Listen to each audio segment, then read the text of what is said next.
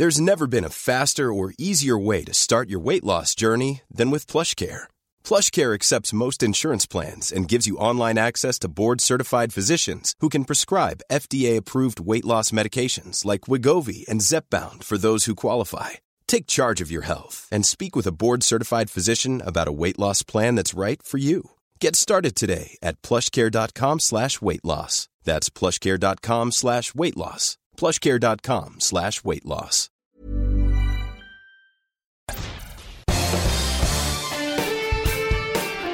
Esto es Me lo dijo Adela con Adela Micha por Heraldo Radio.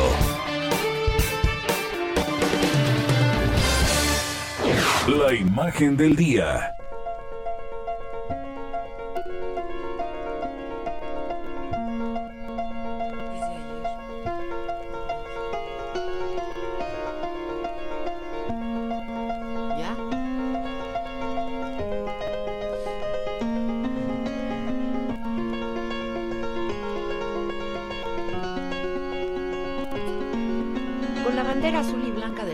País extendida el pasado miércoles, salió de San Pedro Sula, la segunda ciudad más importante de Honduras, la primera caravana de migrantes del 2021 que busca llegar a Estados Unidos. Esta convocatoria se realizó a través de redes sociales desde el 1 de enero, a pesar de las fuertes advertencias de autoridades migratorias de El Salvador, Guatemala y México de que no permitirían el ingreso de personas que se movilicen de manera irregular. Les pidieron no exponerse, ni tampoco a niños y adolescentes, a los peligros que conlleva este trayecto. Además del riesgo que significa el contagio de COVID-19, los integrantes de la caravana aseguraron que salen de su país por la pobreza, la violencia, el desempleo, la devastación que causaron los huracanes Lota y Eta, que pasaron en noviembre, y por la pandemia. Este lunes, por segundo día consecutivo, la Policía Antidisturbios y el Ejército de Guatemala dispersaron por la fuerza la caravana de los miles de migrantes. Al igual que el domingo, usaron gases lacrimógenos, golpearon con palos a los integrantes del grupo que se volvieron a organizar y bloquearon una carretera en el, poblado de Vado Hondo, en Chiquimula. Luego de ser reprimidos un día antes, cuando a empujones intentaban avanzar. La policía había dado 10 minutos a los migrantes para despejar la vía. Después de que no atendieron el llamado, entonces los atacaron. El contingente policíaco avanzó con fuerza sobre la multitud, golpeando con sus macanas los escudos para intimidar al grupo. Lograron que unos 4.000 migrantes, de hasta los 9.000 que se estiman van en esta caravana, retrocedieran o corrieran en estampida y se dispersaran en territorio guatemalteco hasta dejar la vía libre. Durante el desalojo los migrantes lanzaron piedras a la policía que respondió con gas lacrimógeno.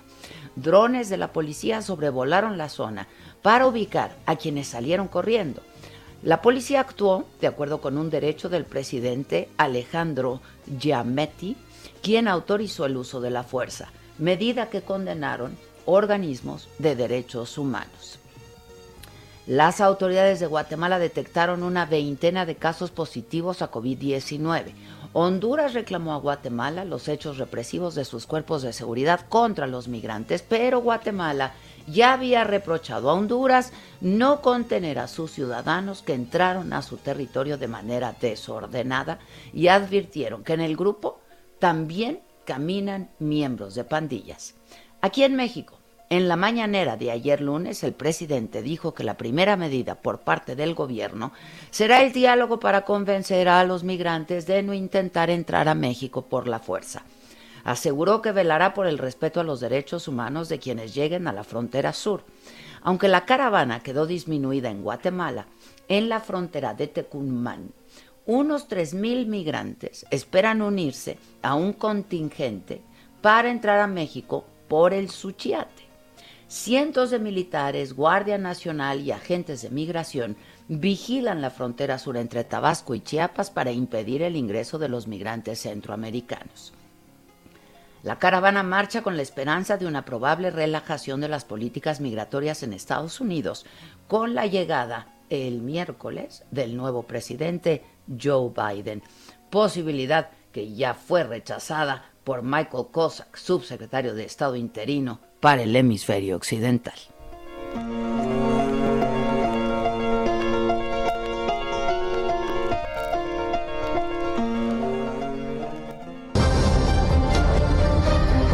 Resumen por Adela.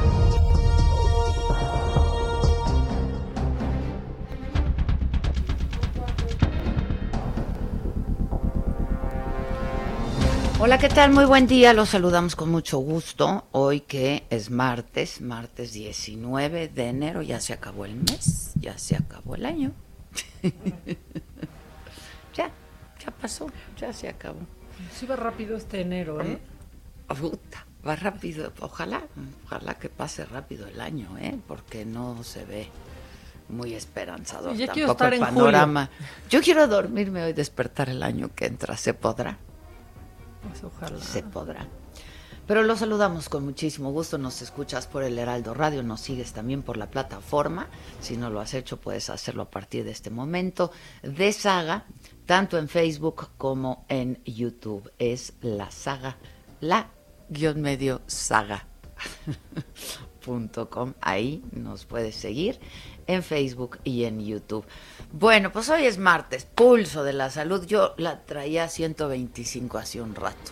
Ti, ti, ti, ti. Te juro, ¿eh? 125. Bueno, está bajita, ya estaba en el otro 140. día en 140, o sea, va- vamos Fue el martes pasado, el 140 fue el martes pasado. Los martes, a mí, francamente, mi pulso se acelera. Se Se complica. acelera el pulso. ¿No había una canción así? Se acelera el pulso. Sí, Se cómo no. el pulso. Pues que lo diga seguro. Ahorita la buscamos. Ah, sí, ahorita la yo estoy casi segura. Pregúntale a Plalola y verás. Verás. Estoy casi segura. Bueno, pues hoy martes, pulso de la salud. Este, el subsecretario de Salud, Hugo López Gatel, informó que el grupo técnico asesor de inmunización va a determinar el día de hoy si la aplicación de la segunda dosis de la vacuna de Pfizer se extiende hasta los 45 días. Esto por los retrasos de la farmacéutica con los lotes acordados con México. López Gatel dijo que la ampliación de tiempo para la aplicación de la segunda dosis fue una recomendación de la OMS. A ver, la OMS lo que recomendó fue que se atrasara hasta 28 días. ¿Para qué? Para que una mayor cantidad de gente pueda tener una primera dosis. La primera dosis de la vacuna, pues te disminuye en un 50% la posibilidad de contagio, ¿no? Entonces, este fue lo que recomendó la OMS, que se podía atrasar hasta 28 días. Y entonces, estas vacunas que se iban a usar para una segunda dosis a quienes ya se aplicaron la primera, se usen para más gente que pueda tener una primera dosis. Ahora, aquí el asunto es que no vamos a recibir vacunas hasta febrero. Hoy fue el, el último lote de vacunas que llegan a México. Hubo enlace y todo. Sí hubo enlace y todo. A ver, íbamos a recibir poco más de 400 mil, ¿no? Recibimos 200 mil. Poco menos de la mitad. que sí. Poco menos de la mitad de lo que inicialmente íbamos a recibir. Y no van a volver a llegar vacunas de Pfizer hasta febrero. Entonces, pues yo no sé qué decisión vayan a tomar, ¿no? Si estas que llegaron a aplicar como primera dosis o aplicarlas, yo escuché hoy que dijeron que se van a aplicar en Nuevo León ya como una segunda dosis aquellos que tuvieron su primera dosis. Pero esa fue la recomendación de la OMS, pero esto dijo López Gatel. Recientemente, el 8 de diciembre, perdón, el 8 de enero, eh, la Organización Mundial de la Salud publicó su más reciente in- recomendación interina específicamente sobre la vacuna de Pfizer BioNTech, donde está planteando que podría extenderse hasta 45 días el intervalo de las dosis. Pueden pasar más días sin que se afecte en modo alguno esto está amparado, desde luego, en esa evidencia científica. En este momento, hoy, sesionará el Grupo Técnico Asesor de Vacunación de México. Uno de los elementos que van a abordar es precisamente la revisión de la evidencia científica sobre esta recomendación de la Organización Mundial de la Salud. Eventualmente nos harán una recomendación sobre el periodo el que se puede alargar para cubrir este retraso en la entrega de la vacuna. Bueno, yo lo que leí fue que la OMS dijo que hasta 28 días, pero justamente para eso. Yo no escuché lo de los 45 días. Ahora, lo que pasa es que a México por lo pronto no van a llegar nuevas vacunas, no de Pfizer, más que hasta febrero. Y del otro, de otras vacunas dijeron que a ver si que pues que iban a ver hoy, ¿no? Si, si, si podían ya informar que llegaban durante la madrugada. Un componente. Ah, el componente, no, ese es para la de AstraZeneca. Ese es el componente para hacer las de AstraZeneca. Eso lo dijo ayer, también el em, canciller Marcelo Ebrard lo tuiteó. No, pero que en un par de días van a ver si ya puede llegar o la rusa o la china, ¿no? Este, pues eso. Dijo también López Gatel que en Campeche es el semáforo, el único estado que permanece en semáforo verde. Ahí podrían ser vacunados 20 mil profesores de tal forma que pudieran comenzar las clases. Parte de la vacunación que ahora eh, llegará también puede ser utilizada, y así se va a utilizar, para vacunar a cerca de 20.000 personas del sistema educativo del estado de Campeche, lo cual ya permitiría empezar la preparación más acelerada hacia la apertura escolar en este estado. No, ya. Bueno. Este, y el presidente eh, propuso que después de la aplicación a la vacuna a los, a los maestros, es esto que les comentaba, en Campeche, pues las clases presenciales ya pudieran comenzar la tercera semana de febrero, solo en Campeche. Y el canciller Marcelo Ebrard dijo que el uso de las vacunas CanSino y Sputnik están por aprobarse en México. Por eso, a ver, de que ahorita podamos decir que van a llegar ya nuevas vacunas, no. Y dijo que hasta el mes de marzo México tiene poco más de 21 millones de vacunas de Pfizer, CanSino, Sputnik y AstraZeneca, entre todas. Así dijo. Total, 21.394.650 dosis pactadas y firmadas con un número de vacunados de 14.172.325. Eso es lo que se tiene acordado, señor presidente, para el periodo. Para quienes están preocupados y, preguntaban, oiga, pero se fue a la mitad lo de Pfizer. No, el número de vacunas que vamos a recibir en el periodo 5.044.650 es muy similar al que teníamos programado de 5.098.000. Bueno, Ahora, el presidente dijo que se retrasaba la llegada de las vacunas de Pfizer por asuntos humanitarios, por cuestiones humanitarias, porque la OMS había pedido que pues los países ricos no agandallaran las vacunas. No es el caso de México, ¿eh? o sea, México no agandalló ninguna vacuna, para nada. Y tampoco es el caso que lo hayan hecho por motivos humanitarios. Lo hicieron porque Pfizer va a agrandar su planta para, hacer, para poder hacer y tener una mayor producción de vacunas durante todo este año y tuvieron que interrumpir su producción. No por cuestiones humanitarias. Ya decíamos ayer que si México se podía dar el lujo con las poquitas vacunas que a cuenta gotas estaban llegando, de decir, no, pues dénselos a otros, ¿no? Sí, no cuando hay países que ya pusieron 20 millones de vacunas. O Canadá que sí tiene el parque, compró el doble. Compró el doble de las que requiere, ¿no? Este, entonces, pues no, no es el caso en México. A ver, pero, pero ¿por qué no explican las cosas como son? O sea, tan fácil como decir, pues Pfizer interrumpió para agrandar, para poder producir más, para hacer otra planta, producir más durante este año y no decir que es por cuestiones humanitarias, pues no. Pero la ONU no mandó un escrito, oye México, no. no mandó un escrito. ¿Quién? No, la ONU, no. La OMS, no la OMS. Digo, la OMS, perdón. No, no mandaron ningún escrito. Oye, México, mira, Marcelo, hay como cosa tuya, por favor, mira, ibas a recibir 500, te mandamos 200. No. Este, no, pues así no fue. La verdad es que así no fue. Este, pero bueno, hoy llegaron poco más de 200 mil vacunas de Pfizer. Este, les decía que originalmente eran 439 mil, pero pues como les explicaba, eh, pues la farmacéutica está haciendo una adaptación tecnológica en su planta de Bélgica, entonces pues se debe a esto, este es el motivo.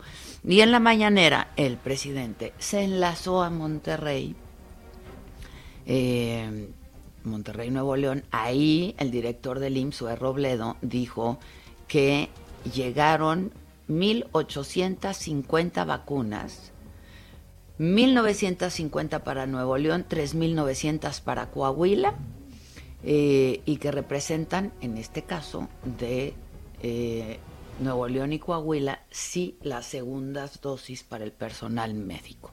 Esto lo dijo Zoe Robledo. Y Jorge Alcocer, el secretario de Salud, estuvo también allá, estuvo también Arturo Herrera, el secretario de Hacienda, recibiendo el resto de las vacunas de Pfizer que llegaron al Aeropuerto Internacional de la Ciudad de México, donde en total, como decíamos, recibieron 219.375 dosis. ¿Qué será un contenedor así?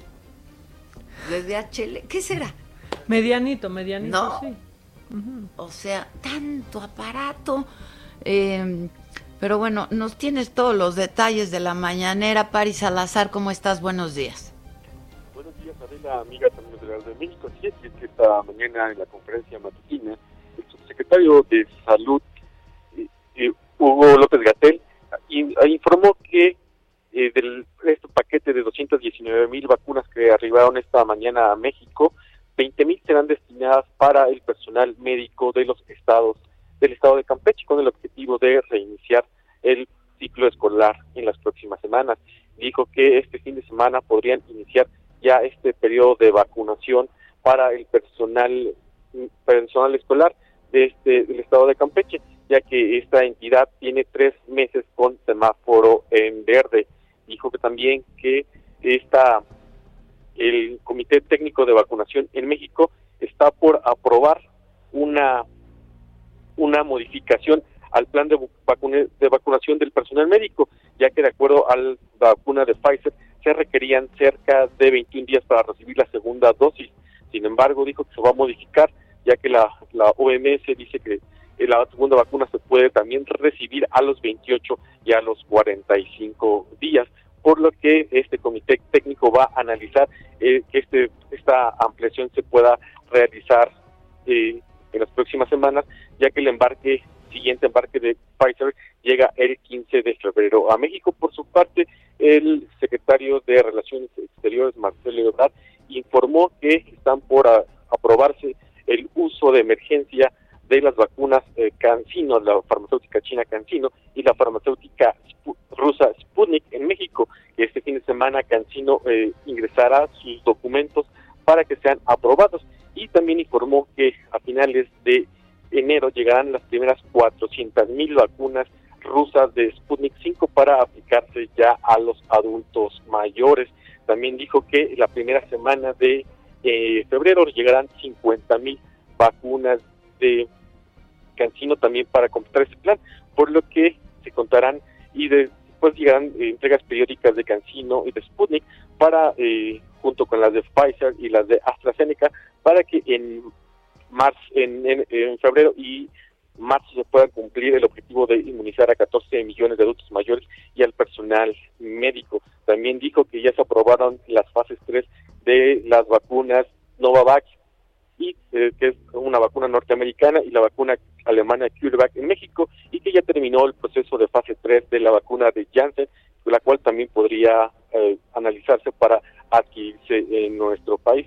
También en esta conferencia matutina el presidente Andrés Manuel López Obrador dijo que se van a presentar a los 32 responsables estatales del plan Plan Nacional de Vacunación, que serán médicos de la Defensa Nacional, de la Marina, del INSABI y del Seguro Social. Estos serán presentados en las próximas semanas y serán los encargados de coordinar a las cerca de 10.000 brigadas que se van a desplegar para vacunar a los a los adultos mayores en las 100 semanas. Dijo que estas 10.000 eh, brigadas tienen la misión de vacunar a cerca de 300, 300 adultos mayores a la semana en los cuatro días. Dos días serán para vacunarse en los centros integradores y los dos días siguientes serán para vacunarse en las definiciones de las comunidades. Dijo que estas eh, estos permitirá vacunar a 3 millones de adultos mayores eh, semanalmente, con lo que en marzo se quedarían concluidos estos eh, este población objetivo y que bueno ya a partir de abril y mayo ya llegarían los siguientes embarques de las siguientes vacunas.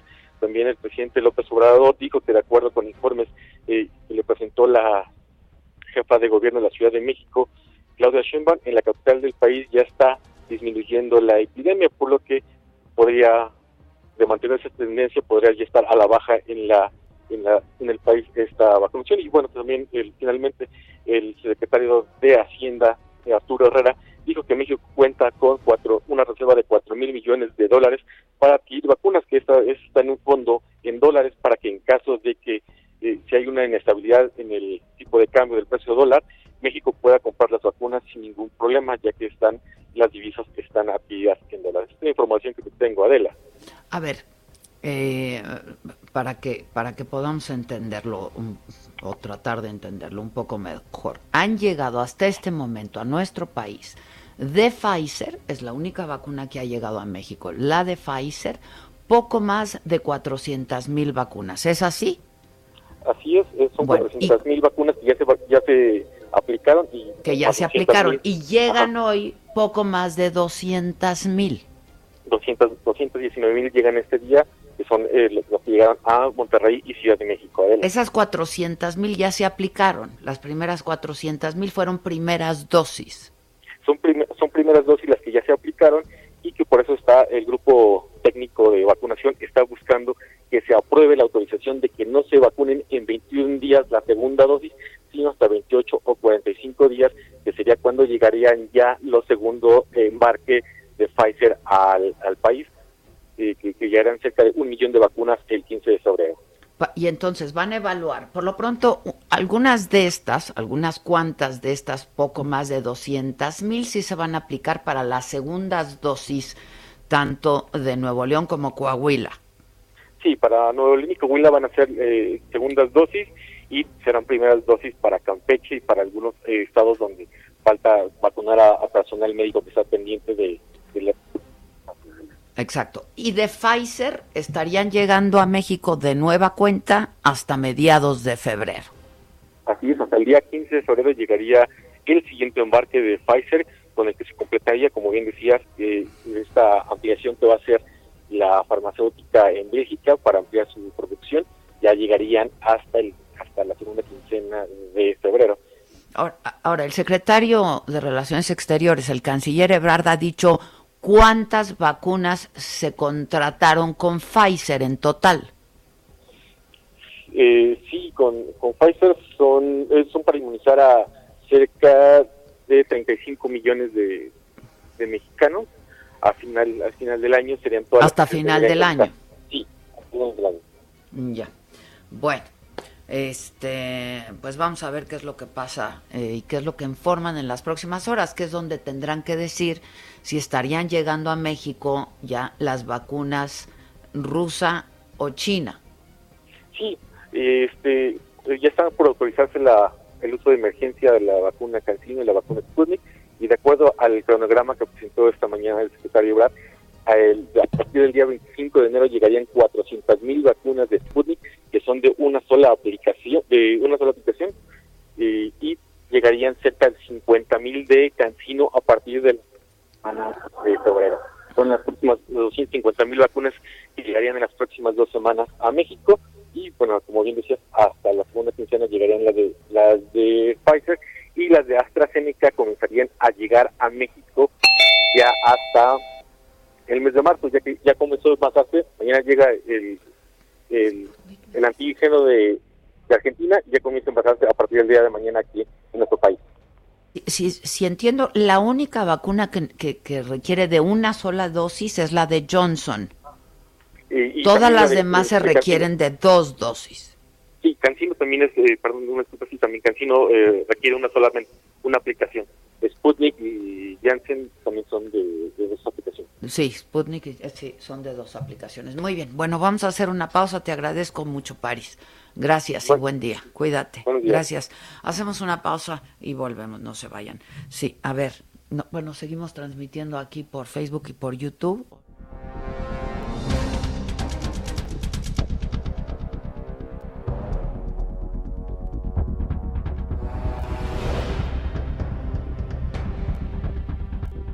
Continúa escuchando Me lo dijo Adela con Adela Micha. Regresamos después de un corte. Regresamos con más de Me lo dijo Adela por Heraldo Radio. ¿Qué tal? ¿Cómo están? Muy buenos días, amigos de Me lo dijo Adela. Estamos en este pa- espacio muy agradecidas porque vamos a platicar con ustedes de un tratamiento que ayuda a, a prolongar el placer. Ay, hasta me trabo porque me emociono un poco. Usted que es caballero, usted que es una dama, que tiene pareja, que tiene ese privilegio, ¿verdad? Bueno, pues vamos a prolongar siempre estos momentos íntimos. Pao Sasso, ¿ya estás lista para platicarnos? ¿De qué, Pao? A ver, dinos. ¿De qué? Del placer, mi moni. Todos queremos tener una relación al 100% con nuestra pareja, en la intimidad, estar plenos, porque eso es mucha parte de nuestra felicidad. Y no sé si recuerden que habían tratamientos en el pasado, como las pastillas azules, que nos hacían pues tener una vida eh, plena, pero no tan plena, porque los hombres sufrían dolor de cabeza, hipertensión, incluso a personas les daba infartos, esto era una locura. Pero la tecnología siempre avanza y nos trae buenas noticias y salió en el mercado mundial un tratamiento que se llama Black is the New Blue. ¿Y qué hace Black is the New Blue? Nos va a ayudar a tener muchísima más potencia, muchísimo más placer, pero sin efectos colaterales, Moni. Olvídense del dolor de cabeza, hombres, hipertensión y los infartos. Eso es cosa del pasado. Tienen que marcar en este momento al 800 2305 mil 800 2305 mil para poder pedir este tratamiento, este suplemento alimenticio que ha cambiado vidas, Moni. Marquen en este momento porque los queremos consentir a los hombres y a las mujeres y en la compra de uno se va a llevar otro completamente gratis. Marque al 800 2305 mil y se va a llevar Black is the New Blue, el primero, pagándole el segundo totalmente gratis. Y a ver, hombres, olvídense de estos resultados de cuatro horitas, eso es cosa del pasado, estos resultados duran y duran para siempre. Así que marque al 800 2305 mil, entre a la nueva era de esta tecnología y complazca a su mujer, complazca a usted, marcando al 800 2305 mil, mi Moni, ¿cómo ves? Muy bien, así es que a marcar amigos. Gracias, Pao. Gracias a ti, mi Moni. Regresamos. En Me lo dijo Adela, nos interesan tus comentarios. Escríbenos al 5521 537126.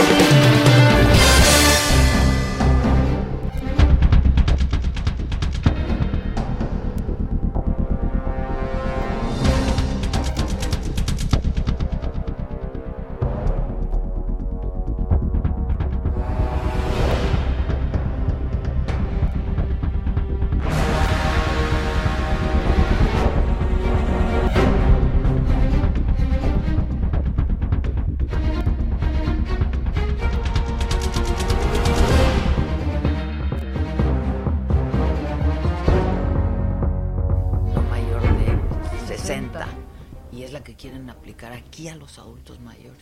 No sé. ¿Qué quieres que haga? ¿Cómo, est- ¿Cómo están? Ya estamos de regreso. ¿Ya fueron por su cafecito? Por cierto, ¿alguien quiere un café? No, mira, ya empezamos con el venenito, venenito. entonces ya no hay vuelta atrás. Este, siempre puedes hacerlo de, yo lo hago de chaser, ¿eh? Sí, pues sí. O sea, harta cafeína, ¿no? Eh, despertar de golpe. sí. ¿Qué quieres que haga? Gerardo Suárez. Gerardo Suárez, ¿cómo estás? Buen día, Gerardo. ¿Qué tal? Muy buenos días. Para informarte, Adela, que los habitantes de la Ciudad de México tienen que formarse hasta nueve horas para comprar el oxígeno medicinal que requieren sus familiares enfermos de COVID-19. realizamos un recorrido en las inmediaciones del establecimiento de Infra en la colonia Escandón, en la alcaldía Miguel Hidalgo, y vimos cómo las personas nos comentaban que llegan desde las 5 o 6 de la mañana a este local y salen a las 3 o 4 de la tarde después de haber podido rellenar sus tanques de oxígeno. Las filas son muy largas en este establecimiento y bueno, ahí platicamos con el señor Jorge Rodríguez, quien tiene enfermo a su papá José Jorge a causa del COVID-19 y pues el señor José Jorge requiere de 18 a 20 tanques al día, según nos comentaba su hijo. Vamos a escuchar lo que dijo el señor Jorge Rodríguez. ¿Un promedio cuántos se gasta su familia ahorita por Yo ahorita me gasto de 18 a 20 tanques. Pero en dinero, más o ¿cuántos de, 100, de 198 pesos, son de, ah. 200 pesos son de 4 mil pesos. 4 mil pesos. Adela, eh, así como el señor Jorge Rodríguez que gasta eh, 198 pesos por tanque y cerca de 4 mil al día, pues hay muchas familias que acuden a este establecimiento como el señor Fausto Rebollo, quien acudió por oxígeno para su hija Lorena, de 44 años, quien se enfermó del coronavirus SARS-CoV-2. Y bueno, en esta fila ha tardado hasta ocho horas, pero para él, pues el, el esfuerzo es lo de menos mientras su hija se pueda recuperar de esta infección. Escuchemos al señor Fausto Rebollo. Sí, yo como le digo, pues este, échale ganas, no me, no me falles, porque si yo voy a cargar los oxígeno y me tardo 5, 6, 8 horas, no importa, pero échale ganas. Y bueno, pues eh, estas largas filas en el establecimiento y como ocurre en otros centros de abastecimiento de oxígeno, pues son un reflejo de que en la Ciudad de México se pasa por el peor momento de la epidemia. En este centro, Adela, de la colonia Escandón, pues hay elementos de la policía capitalina que recuerdan constantemente a los asistentes mantener la sana distancia y evitar aglomeraciones en este establecimiento, lo que es muy difícil por algunos momentos, así que se recomienda que si hay que acudir por oxígeno, solo vaya una persona o al menos solo una persona por, por paciente haga fila en este establecimiento y los demás se replieguen a la acera de enfrente o a un lugar pues lejano de estas filas. Este es el reporte, Adela. Son escenas tristísimas, ¿eh? Ahora imagínate, cuatro mil pesos diarios. Así es, se trata de, personas que pues requieren estar conectadas al oxígeno todo el día. Si lo encuentran. Así es.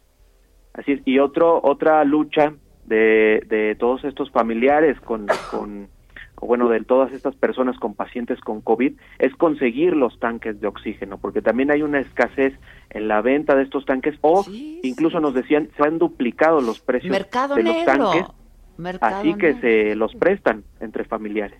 Ay, no, no, es una cosa terrible, ¿eh? terrible, terrible, son escenas dolorosísimas.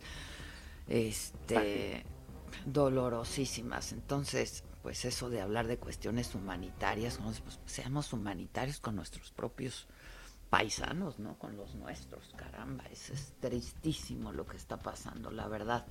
Em, y aumenta el número de contagios, el eh, número de fallecimientos. Hay en los últimos 10 días un promedio de mil personas diarias que han fallecido, Gerardo. Eh, sí, ah, esa es otro, eh, otra situación muy compleja de la epidemia. Eh, toda la semana pasada, por ejemplo, se estuvieron reportando más de mil muertes confirmadas por COVID-19, algo que no se veía, como lo reportábamos ayer, pues desde julio del, del año pasado, e incluso pues ya se ha rebasado, ya estamos en un nuevo pico de, en el, en el caso de la letalidad, de por COVID-19 y bueno, pues eh, los, el número de contagios mientras continúe en ascenso, pues implica que haya más hospitalizaciones y por consiguiente más muertes. Tristísimo. Te agradezco el reporte, gracias. Gracias, Gerardo. Dice Miguel Yepes, a los hospitales privados COVID siguen sin vacunarlos. Es cierto. Que empezará esta semana. Pues dijeron, pero que quieren la relación. ¿No? Que porque Pues es ellos- muy diferente en los hospitales privados, que ellos tienen la relación de pues, los hospitales públicos, de los médicos en primera línea, eh, de los hospitales públicos, pero de los hospitales privados como si ellos, o sea, no estuvieran salvando vidas desde que esto comenzó. Y como si hubieran llevado un gran control sobre quién se ponía Por la favor, vacuna. no, por favor, uno. Y dos, pues y el acuerdo que tuvieron con hospitales privados. Que entraron al quite bien. No, Esa es la verdad. O sea, vientos para la vacuna, ¿no? Es muy es que ellos sí les alcanza si se enferman, dijo No. Nayeli Salvatori. Sí, pero no, Hijo, o sea, hijo. necesitan la vacuna para poder seguir salvando vidas. No han parado tampoco, ¿eh? Pues claro No que solo no, son los hospitales son públicos. los mismos, no, pues son los mismos. Eh, ahí me dice por ahí, oiga, Tel, el talugo. ¿El talugo? El talugo. Chingatel. El talugo. El talugo. ¿Qué dijo? ¿Qué hizo el talugo? No, me dice alguien por aquí, dice, Adela, hoy López Gatel se aventó un super choro mareador de casi una hora tratando de explicar su desmadre de vacunación. Ah, sí, ya. El talugo. Sí. Pura demagogia, ¿no? Como, como fue lo de lo de que por cuestiones humanitarias México cedió, que como no iba a ceder, él lo propuso. Pero, ¡Excedente! pero- no, no, maca, maca, ¿Cuál excedente? Hoy estaba pensando que si tú y yo siempre nos vamos a vestir de negro. Hoy Tal quise. Ah, sí, hoy es quise cierto. ponerme, dije, no me voy a poner ya. Ah, yo también venimos blanco y negro. Ayer me puse una chamarrita roja para no dejar. Yo traigo chamarra verde solo por... También, para no dejar. Sí, sí, no también, lo mismo Bueno, ayer pensé. venía Maca bien fosfo, ¿eh? Ah, sí, con los tenis fosfo, fosfo. Fosfo, fosfo. Sí, sí, Sí, sí. fosfo, fosfo. Pero hoy ya Te faltó el la sobriedad. Te faltó el lente. Combinarlo. Es que ya te, no dan ganas de nada, de nada. No, ya es... ¿Qué pants me pongo hoy? ¿Y hoy qué pants me pongo? Yo hoy me puse jeans, pero claro, de esos, ¿no? Jeans pants. Jeans pants. O si hoy lo de Pfizer. Eh, ¿Viste lo- que por eso hoy te escribí, pero no te diste cuenta. Pfizer. No me celebraste el Pfizer. Pensé que era chiste y, y luego dije, no, pero igual no, a ver. Igual se le fue. Ajá, o sea, pensé que se te había ido una letra. No que Bueno. vayas a empezar a decir Pfizer. Este. Pfizer. Ok. Eh, ¿Qué? Mi salsa va, la traigo de. Bueno, este. Nada más rápidamente les cuento esto para terminar con el asunto de las vacunas. ¿Por qué no tenemos al doctor de una vez, a Mauricio? ahorita le marcamos. Sí, a ver si de una vez podemos este, hablar con él. Eh, el canciller niega que haya incurrido en un mal uso de las dosis de la vacuna Cancino contra el COVID en la aplicación de la fase 3, porque se está aplicando aquí. El domingo pasado había trascendido un oficio de la Secretaría de la Función Pública enviado al órgano interno de Relaciones Exteriores, donde se pide investigar una supuesta vacunación clandestina que fue realizada al personal de la Cancillería.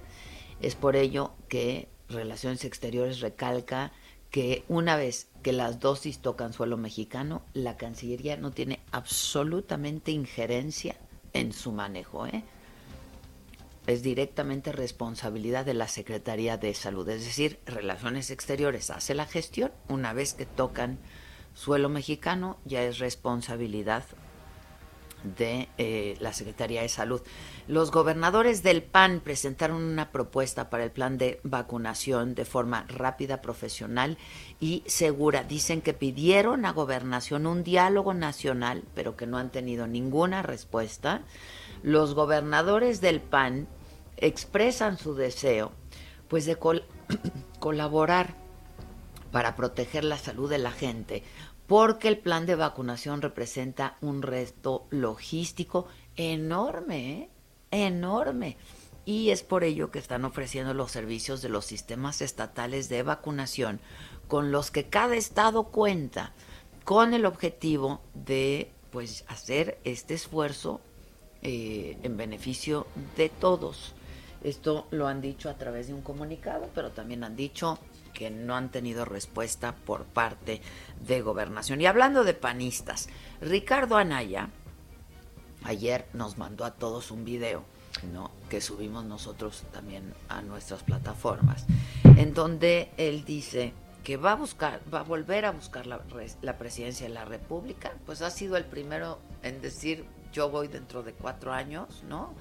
Este, para el 2024 dijo que va a estar recorriendo las veces que sean posible todo el país. Voy contigo, Misael Zavala, ¿cómo te va? Hola, buenos días Adela, buenos días al auditorio. Efectivamente, como bien lo comentas, pues el líder nacional del PAN, Marco Cortés, le ofreció una candidatura plurinominal a diputado federal a Ricardo Anaya. Estas candidaturas que no eh, es necesario hacer campaña electoral, sino entras directo a San Lázaro, digamos, un pase directo. Pero bueno, eh, Ricardo Anaya pues eh, rechazó esta oferta del líder nacional del, del PAN y bueno, dijo que se destapa para buscar un segundo round en la contienda por la presidencia de la República en 2024. Anaya eh, sostuvo que la elección de este año pues sí es importante, pero dice que la presidencial del 2024 esa será crucial y no se la quiere perder, entonces va a participar, va a volver a contender como lo hizo en el 2018 por esta candidatura presidencial, como bien lo comentas en un video donde aparece pues ya recorriendo varios lugares del país, el panista eh, pues agradeció la invitación que le formuló Marco Cortés, pero expuso que su papel en el país debe ser otro y no quiere estar ni en una tribuna ni en una oficina, sino recorriendo comunidades y recogiendo las propuestas de la gente. Es así como eh, inició ya un recorrido por mil municipios del país, Anaya, donde, bueno, eh, durante más de 30 meses, alrededor de 30 meses, pues estuvo eh, fuera de los reflectores.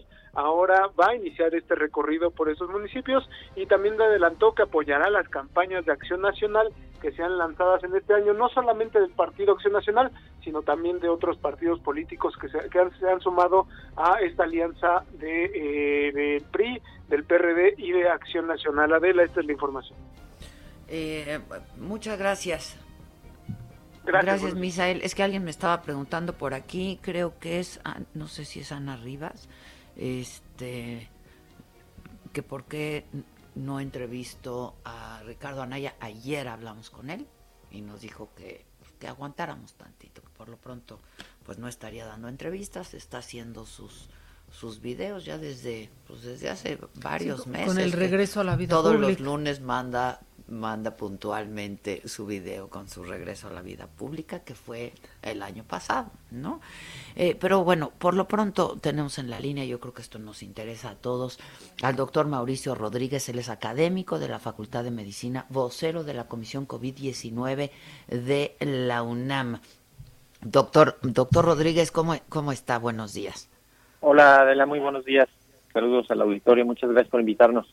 No, al contrario, doctor, pues yo creo que, a ver, hay como pues mucha desazón en todos, ¿no? Son pocas las vacunas que han llegado, eh, hoy tendrían que llegar por lo menos el doble de las que llegaron.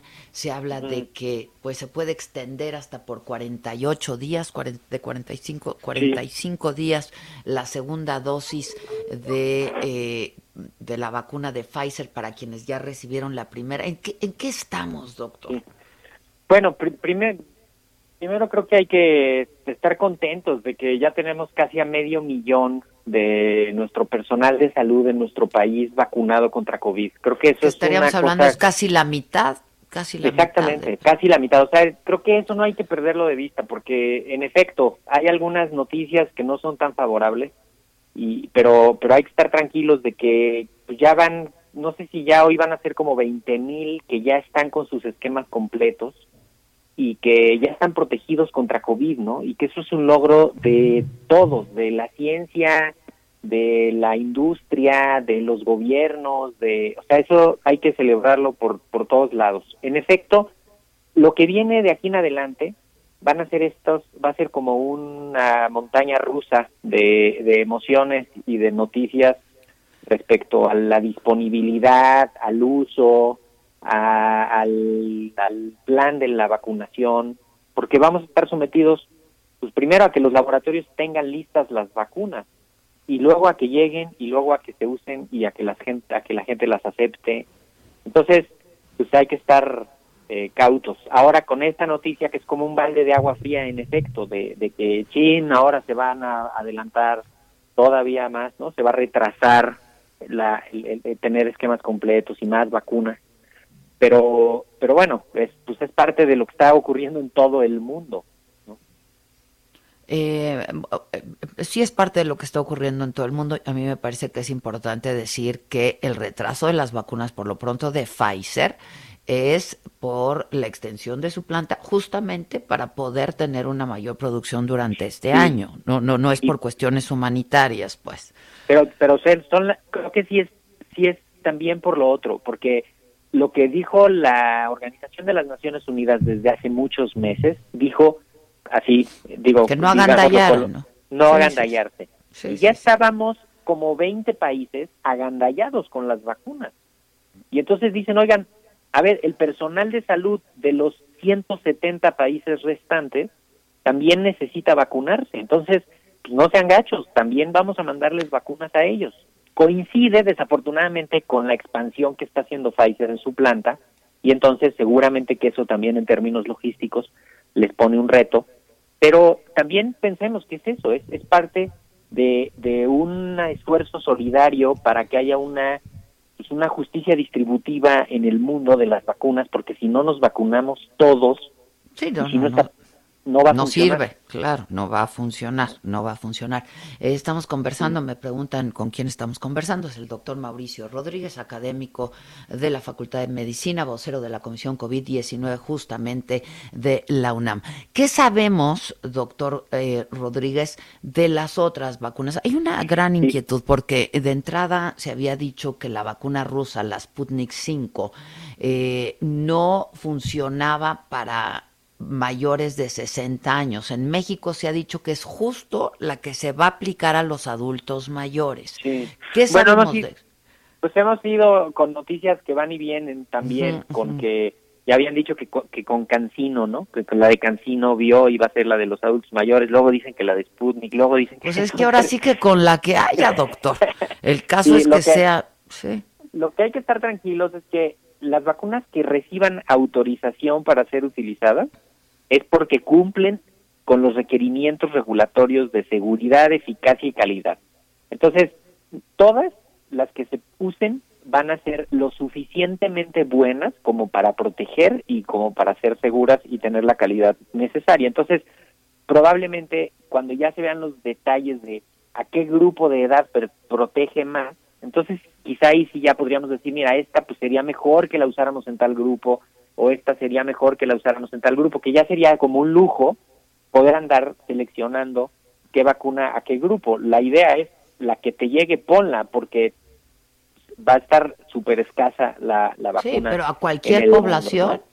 Eh, pues eh, digamos, en todas debe de funcionar cuando menos para proteger al 70%. Ya. Entonces, con ese criterio podríamos usarla prácticamente en, en los grupos de mayores de edad. Y lo otro es que la de AstraZeneca, que seguramente comenzarán a llegar los primeros lotes de las vacunas que se están haciendo en Europa, y en a finales de marzo vamos a empezar a ver los primeros lotes de las vacunas ya hechas en México. Entonces, también eso es muy importante porque vamos a tener producción local y eso en términos logísticos va a ser muchísimo más fácil distribuir esa vacuna que las que vienen de fuera. ¿no? Este, ahora, eh, la primera dosis de la de Pfizer, para quienes ya la recibieron, eh, en, ¿en cuánto, en qué porcentaje eh, se da la inmunidad, doctor, con una primera va- Más o menos se logra como hasta el 50%. 50%, ¿verdad? Sí. Y esa inmunidad Que eso ya es importante, ¿eh? eso es importante, ellos ya estarían parcialmente protegidos. Y además también, eh, o sea, se dice que debe de ser en 21 días la, la segunda vacunación, podría extenderse a 28, pero lo- todos los estudios dicen que podría extenderse pues casi hasta 50 días, ¿no? Que también para que estemos tranquilos de que los que no se van a vacunar el mero, mero día 21 que les tocaría, eh, hay un margen de seguridad en el que siguen estando protegidos, que todavía son casi 20 días más, este, y que es cuando va a ir terminando de llegar la vacuna y regularizarse para, para completar los esquemas. ¿no? Entonces también eso hay que, hay que tenerlo tranquilo. La misma vacuna con la que se empiece un esquema es con la que se debe de terminar el esquema. Y las personas que se vacunen deberán de seguir cuidándose como si no se hubieran vacunado. ¿eh? Sí, claro, claro, claro. Porque todavía no sabemos cuál va a ser su, su papel en la transmisión del virus este, y algunos otros fenómenos que se estarán estudiando en las siguientes semanas, ¿no? Los siguientes meses. Ya, entonces, bueno, con todo esto lo que tenemos que saber es que todos debemos de seguirnos cuidando, incluso quienes ya recibieron la primera dosis, ¿no? Que es Exactamente. Eh, la mitad del personal de salud pública. Y, eh, sí, que, que muchos no, no perdamos de vista, muchos de esos trabajan en hospitales privados, también hay, hay una dualidad ahí de trabajos, ¿no? Pero estos, en esta semana comenzará la vacunación general para el, para el personal de los hospitales privados, que también sirvió, por cierto, para darnos cuenta que no hay registros completos ni censos de quién trabaja en dónde. y eso es gravísimo para el país. Sí. Porque bueno, pues, no sabemos quién anda. Es que no quiero que me corten. No, quiero que me corten sin antes agradecer. Oh, me espera, me aguanta tantito, órele, en unos minutitos. Vamos a un corte y regresamos con usted. Gracias, doctor. Continúa escuchando Me lo dijo Adela con Adela Micha. Regresamos después de un corte. Regresamos con más de Me lo dijo Adela por Heraldo Radio.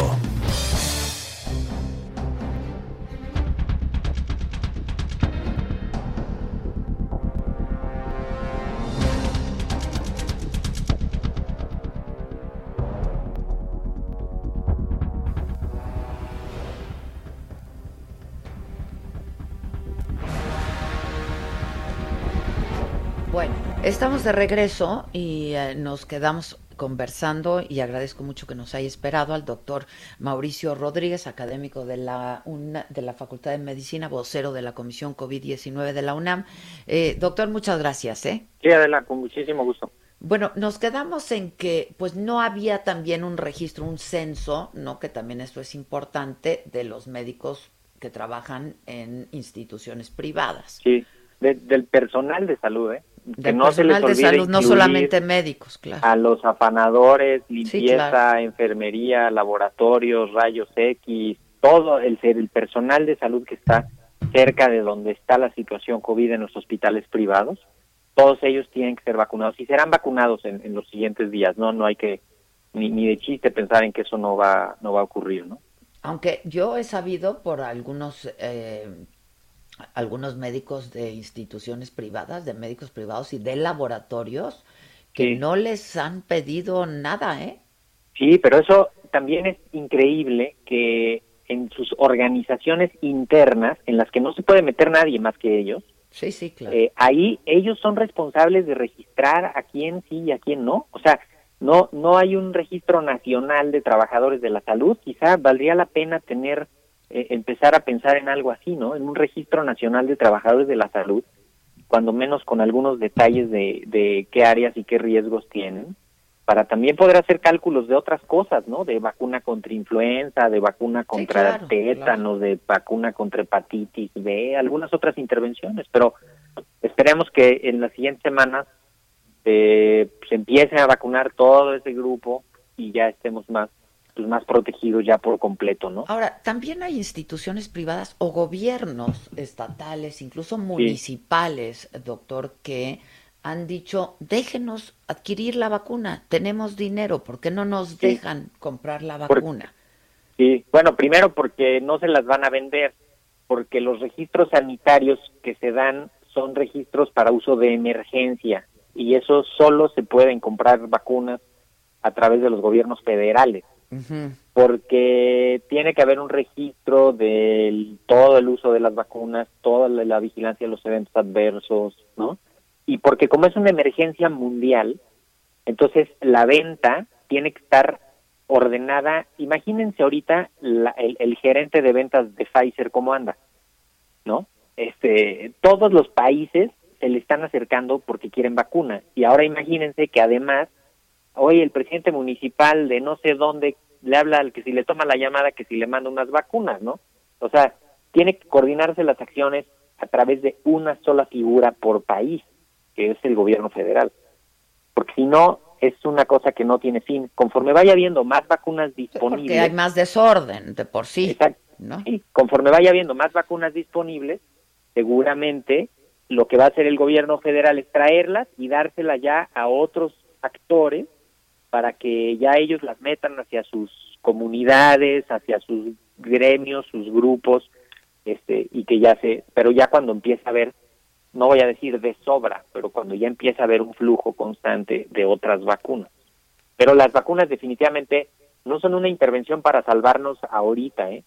Lo que está ocurriendo ahorita son los contagios intradomiciliarios y tenemos que romper la cadena de contagios ahorita dentro de las casas, evitar contagios dentro de las casas. Que es donde más se han dado. Estaba yo leyendo Exactamente, casi el estamos viendo- 80% de los contagios se han dado en el entorno En- familiar, ¿no? En la comunidad, claro, porque ahí la gente baja la guardia, empieza a ver un enfermo en casa, para cuando empieza con síntomas ya lleva tres días contagiando a los otros y se hace un contagiadero hacia adentro de las casas porque todo el mundo está confiado en que allá adentro no va a haber problemas. Y de pronto ya tienes tres, cuatro, cinco, por ahí veíamos una nota ayer de, no, no sé si diez miembros de una familia, ¿no?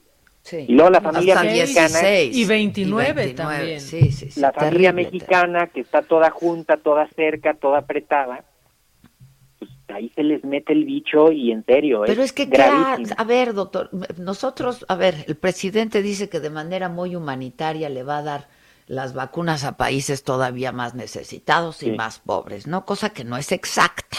A ver. No es exacta, sí, no, es exacta. Pues no, O sea, no nos llegaron porque no nos llegaron, no por buenos samaritanos. Bueno, Ahí uno. Pfizer dijo, las voy a mandar para acá. bueno, exacto. Luego, este, Y seguro está en el contrato, perdona, de la seguro está en el contrato que firmamos con Pfizer, ¿eh? que no nos enseñan, doctor. Sí, Pues sí. que no nos enseñan, enseñen, doctor, y que están enseñen, clasificados por por cuántos años, ¿no? Por cinco años. No lo va... Mientras no lo enseñen como el de Cienfuegos de tachado de negro. todo. Ah, ese sí lo enseñan luego, luego, ¿no? Ese expediente sí lo enseñan, Tapadito, to- to- tapadito. pero lo enseñan. Y los contratos, pues nadie los podemos ver de aquí a cinco años. Bueno, eso número uno. Pero ¿qué se nos olvida de cómo hay familias que viven hacinadas en espacios muy Sí, reducidos, sí, sí. doctor? Y les pedimos que no se junten. Sí, y mira, para ellos... Les estamos que pidiendo una imposibilidad. No, pero además a ellos hay que decirles, hay la- las Fuerzas Armadas tienen unos centros de aislamiento voluntario, no sé si ustedes ya han hablado de sí, eso. sí, y- sí, donde se puede. en donde sí. si estás enfermo y mejor te vas para allá, es como un campamento militar en el que te aceptan 15 días, 10 días, para que no contagies a nadie en tu casa, porque imagínate una casa de, yo tengo estudiantes que viven con su familia de cinco miembros en un departamento de dos habitaciones, Sí, pues sí. ¿no? Y tienen un paciente con COVID allá adentro. Entonces, inevitablemente los cinco se van a contagiar. no Pues hay que cambiar la cultura también, porque pues, Pues hay que ahorita ayudarles a que no se contagien hacia adentro, que aíslen al que esté enfermo, que le ayuden, que se protejan todos hacia adentro de la casa eh, y estar pues pendientes a- al inicio de los síntomas de cualquiera para aislarse y mantenerse lo más protegidos todos posible. Pero ese es, ese es el gran tema ahorita, ¿no? Que la, la epidemia está en las casas. Sí, sí, sí. Este, oiga, doctor, preguntas rápidas que me hace me hace el auditorio. La gente que ya tuvo COVID, ¿se debe vacunar? se, se puede vacunar, sí, no, lo, sí la van a vacunar, este, seguramente, pues cuando menos esperarse un par de semanas a que haya terminado de, de estar enfermo y, y se van a poder vacunar. También las personas que tienen cáncer, que tienen alguna enfermedad, también se van a vacunar. Está saliendo ahorita una nota que en Noruega le pusieron la vacuna a unos adultos mayores muy grandes en estado crítico, en estado terminal, ya que estaban pues en, en, en asilos y en sitios de cuidado y les fue mal porque aumentó la mortalidad en los siguientes días. Eh, hay que ver los detalles y, y de pronto quizá las personas que estén en esas condiciones probablemente no se les no, se les ponga, no ponérselas. sea los pacientes que están ¿Las mujeres eh, embarazadas se la pueden poner? Mm, no se la bueno no se la deben de poner porque los estudios no se hicieron en embarazadas no se sabe Ya. si va a haber daños o no Ya. algunas mujeres están optando con consentimiento informado por ponérsela para protegerse, ¿no? Pero, pero en términos generales no, no se va a usar ni en menores de 18 años ni en embarazadas. Ahora, ¿y, y si hay un, pa- un paciente todavía enfermo con COVID? No, no se le pone. Si Si, no un paciente tiene la enfermedad 14. activa, Ya. no se le no se le pone, ¿no? Si tienes fiebre en ese momento, si tienes una infección respiratoria aguda en ese momento, no no se puede vacunar. Como ocurre con otras vacunas, ¿eh? Exactamente. La influenza, ¿no? También siempre preguntan. Exacto, si estás enfermo no te la ponen, no te la debes poner. Sí, sí, sí. Eh, Este, oiga, doctor, finalmente, eh, usted me decía que, eh, pues, eh, la compra se hace a través de gobiernos federales porque fue una, pues, un- está en fase de emergencia, fue autoriza- auto- autorizada de emergencia, digamos, las Sí. vacunas. Pero, entonces, ¿cómo hay países en donde sí se están aplicando o en farmacias, ¿no? O en instituciones privadas? Sí, pues porque tienen ahí su regulación y tienen su plan local. Estados Unidos la va a meter en sus, en sus Walgreens y en sus Sí, en sus y- farmacias. En Inglaterra ya la están poniendo. Con ciertas restricciones, sí. Pues poco a poco van a ir abriendo esas esas medidas, ¿no? Ah, En entonces debe también de la disponibilidad. Ah, entonces no, nos, no, no se la venderían a gobiernos estatales en México por nuestra No, pero al- no en otros Unidos la- países. No, ¿Eh? no, pero en Estados Unidos la está comprando el gobierno federal y el gobierno federal se le está dando a sus distribuidores.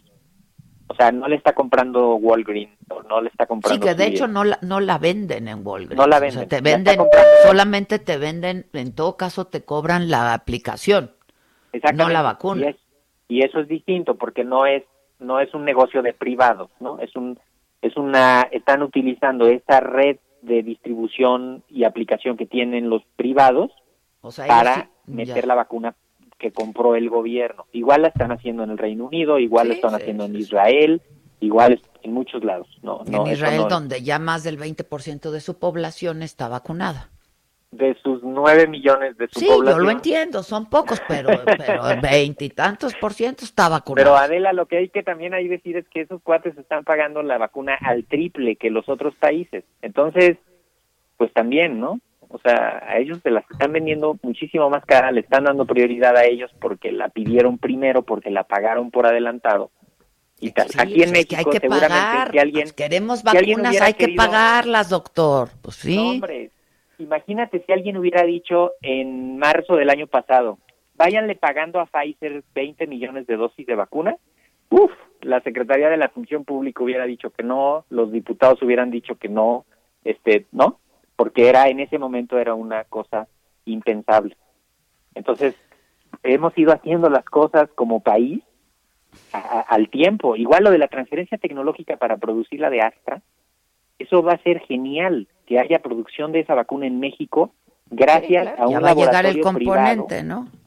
Sí, y, y ya lo van a empezar a hacer y ya va a obtener su registro y van a tener la vacuna lista aquí en México. Eso va a ser un logro increíble como país. Pues sí, ojalá que ya sea pronto, porque mientras la gente sigue enfermando, se sigue Mientras contagiando, cuidando, se siguen muriendo, no hay oxígeno suficiente, eh, es- escasez de medicamentos, este, Terrible, sí.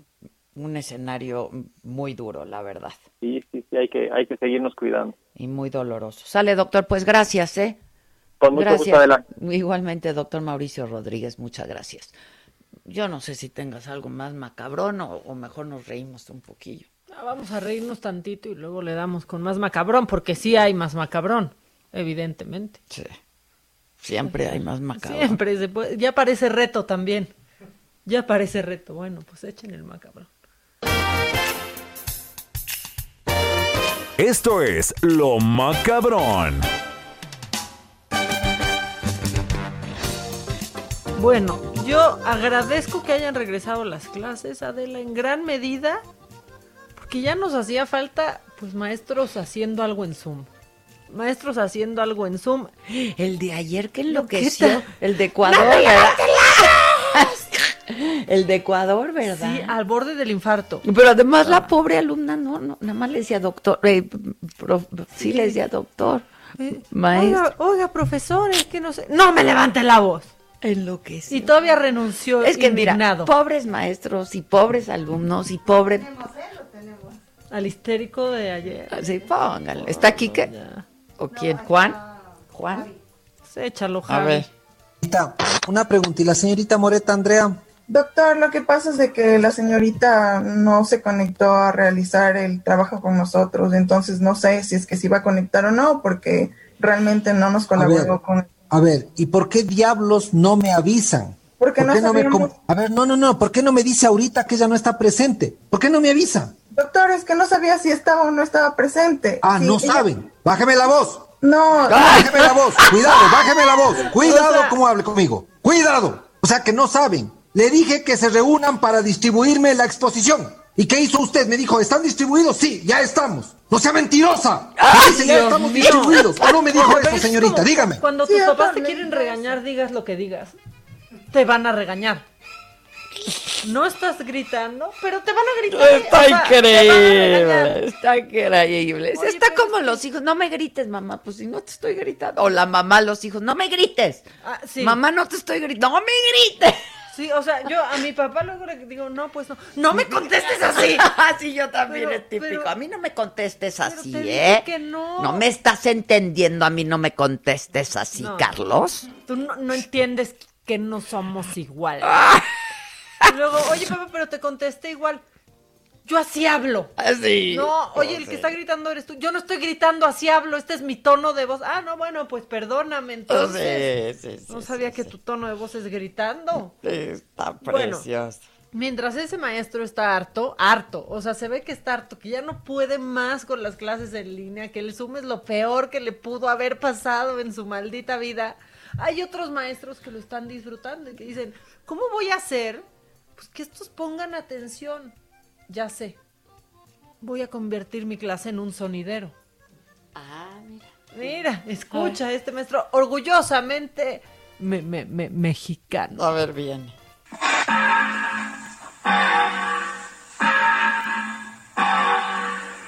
Queremos mandar un saludo a todos los alumnos de las clases en línea,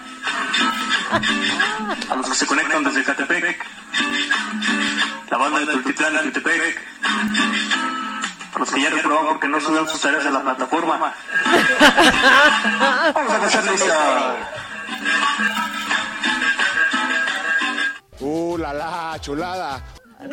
No, está increíble Está este increíble ese maestro Rodrigo Rubio que ¿De está subiendo clases? todo lo está subiendo a TikTok.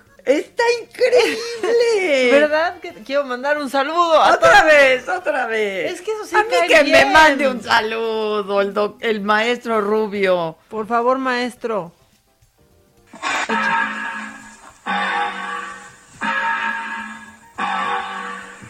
Queremos mandar un saludo a todos los alumnos de las clases en línea,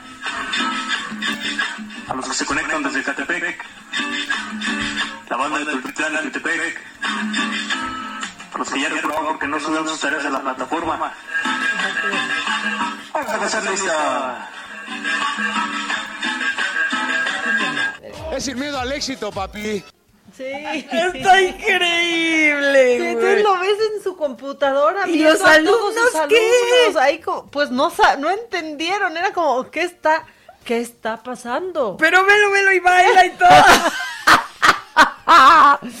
Rodrigo Rubio, muy Ah, bien, maestro. muy bien. ¿De qué das clases, Rodrigo? Pero lo ves como le Él baila. Y aparte lo ven, o sea, ustedes dicen, pues, ¿cómo está vestido este maestro? Camisa de De cuadritos. su muy- jean, ¿no? Sí, pantaloncito azulito, Ah, ¿no? sí. Como caquis. Trae sus, sus, sus chinos. Está increíble. Ven, Y, y baila y, y todos los alumnos ahí. Y tiene su pantalla. Tiene pues su la trae muy bien. La trae muy la bien. trae muy bien el doctor Rubio. O sea, por eso, ahí ya en Twitter me acaban de, de hacer reír mucho para que se rían un poco. Cada que suena su chicharra, mi hija grita, ¡tocan!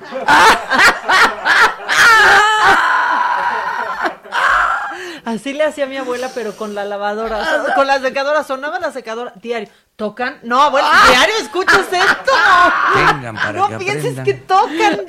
¿Tocan? ¿Tocan? Niña, no están tocando, no están tocando la puerta, no te preocupes. Bueno, Que subas el video, Josué. Mándaselo. del maestro, ahorita te voy a mandar del maestro Rodrigo Rubio que queremos Él muy que nos bien, mande ¿eh? un saludo. Él Pues muy sí. bien. Hay que seguir. Es que yo no sigo a nadie en TikTok, pero No, yo ni lo abro. O sea, ¿Y entonces cómo lo viste? Pues buscando, ¿Twitter? viendo ahí las viralidades, Las sí, en Twitter. Y se me había quedado, pero me encantó la verdad del maestro de un saludo a los alumnos que se unen desde Catepec. ¡Está precioso! Está increíble, está, está increíble. Y luego, pues también en lo macabrón. De Catepec para el Para mundo. el mundo. Está increíble. Y aquí de Huachinango, Puebla para el mundo, pues estos ya están, o sea, estas personas ya están haciéndose justicia por su propia mano. Yo Pero ya sé nada por qué no me había reído, ¿eh? ¿Por qué? Tenía semanas de no reír porque no habían comenzado las clases y no me habías ¿Verdad? traído esto. Es que ya empieza a llegar así. No, Carlita, me habías maestros traído perdiendo, esto. la maestros perdiendo, la maestros viendo como niños hartos diciendo, ya abuela, no quiero, no quiero.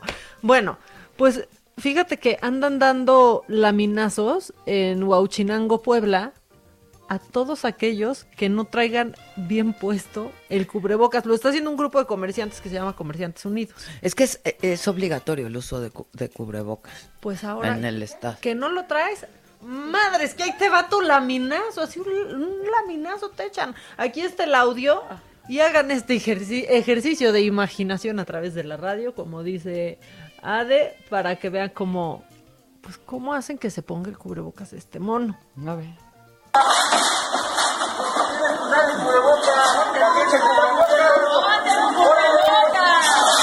No entiende, ponte el cubrebocas. Gente que no entiende, la gente se está pidiendo.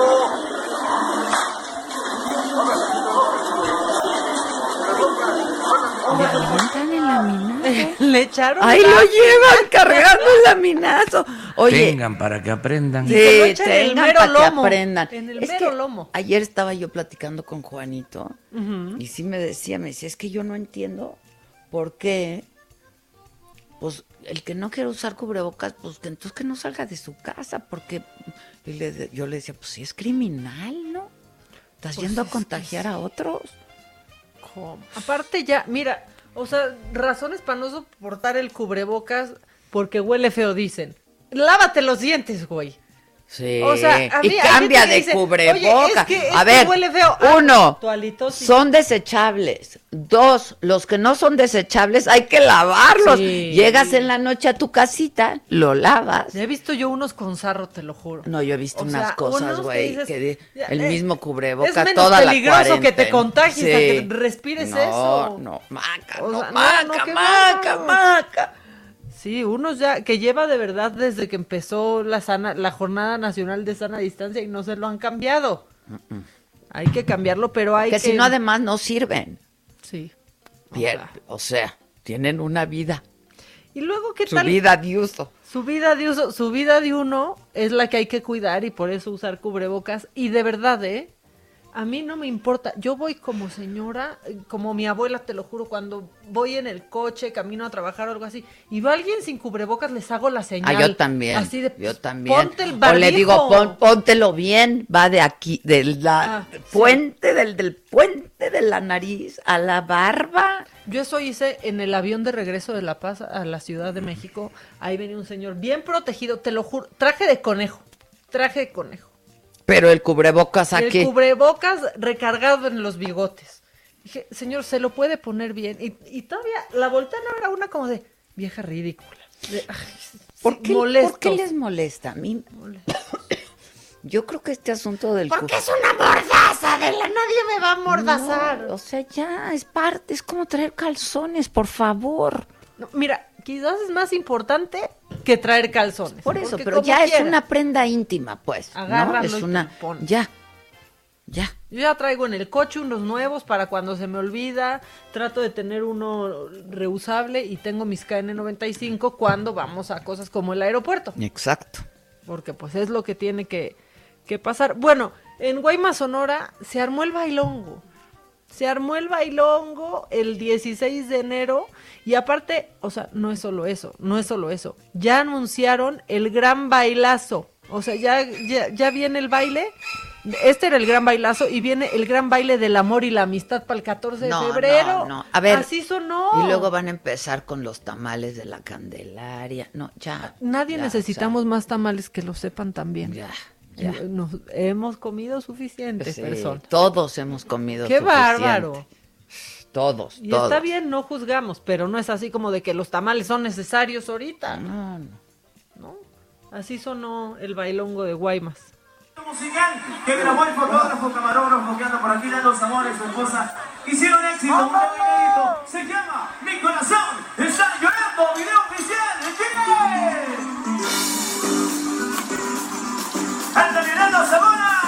Su vivo. Y la lloraré. Así toda la gente de que hay bailando así de cartoncito Oye, de cerveza. este viernes el cuadro de honor va a haber para Rubalcaba, ¿eh? Ah, muy bien. Muy bien. Muy Rubalcaba. bien, Adrián Rubalcaba. Muy bien, Adrián Rubalcaba. Subiendo los videos de Sí. todos. Se pone a buscar hospitales para. Adrián la muy gente de su bien. Aparte perdió gente muy cercana a él. La verdad, él muy bien. Sí. Y por él supimos de la- esta fiesta que se Claro, en claro. Va a estar en el cuadro. Se lleva la medalla de honor Ya esta está desde ahorita. Sí, ya, por Adela. Sí, ya. sí, ya, ya se otorgó. Yo ya la dije. Ya saben que ustedes dicen por cuál y yo les digo cuál va a ganar. Una pone, ¿No? llega Adela y dispone. y Exacto. Bueno, vamos a hacer una pausa antes de que nos corten. Regresamos. Hoy es martes con Gustavito Prado. ¿De qué nos va a hablar hoy Gustavito Prado? Gis. ¿Los memes? ¿Mío? Hay meme de Adela. Ah, a ver, viene. Entonces, regresamos con ese. The meme. A ver, viene. Continúa escuchando Me lo dijo Adela con Adela Micha. Regresamos después de un corte. Regresamos con más de Me lo dijo Adela por Heraldo Radio. Trapos Trendo.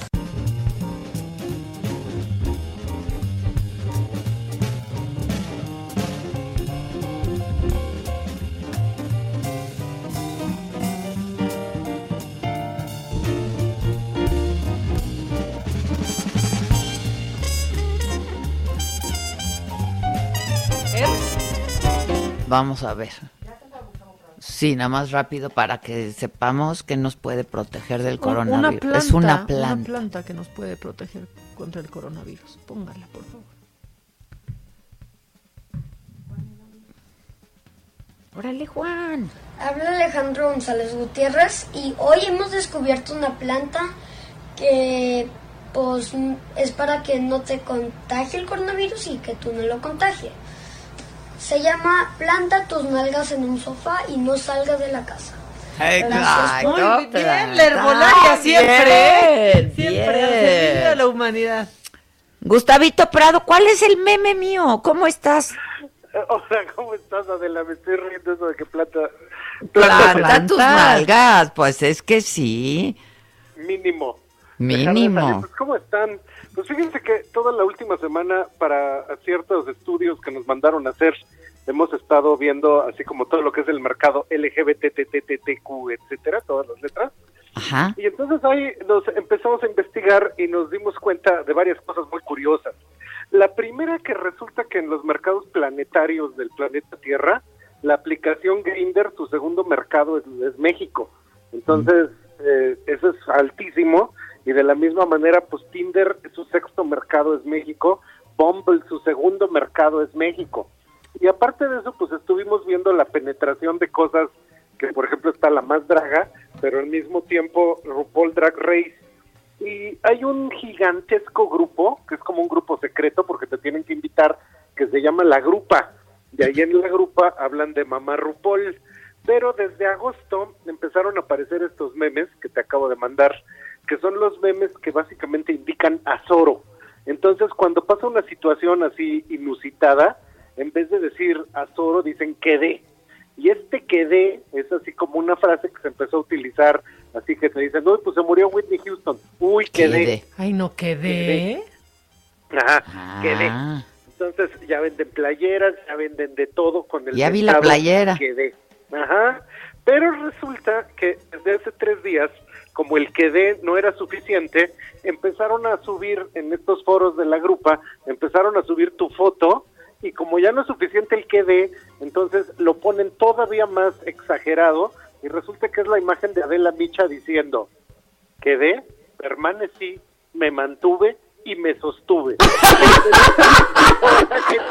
que lo lee Y pues, sí, Y sí, a ver si así ya.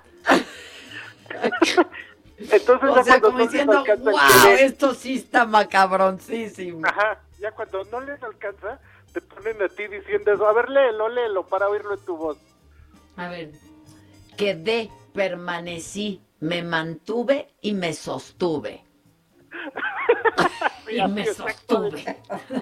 es como todos lo oímos cuando lo Y vemos. me sostuve.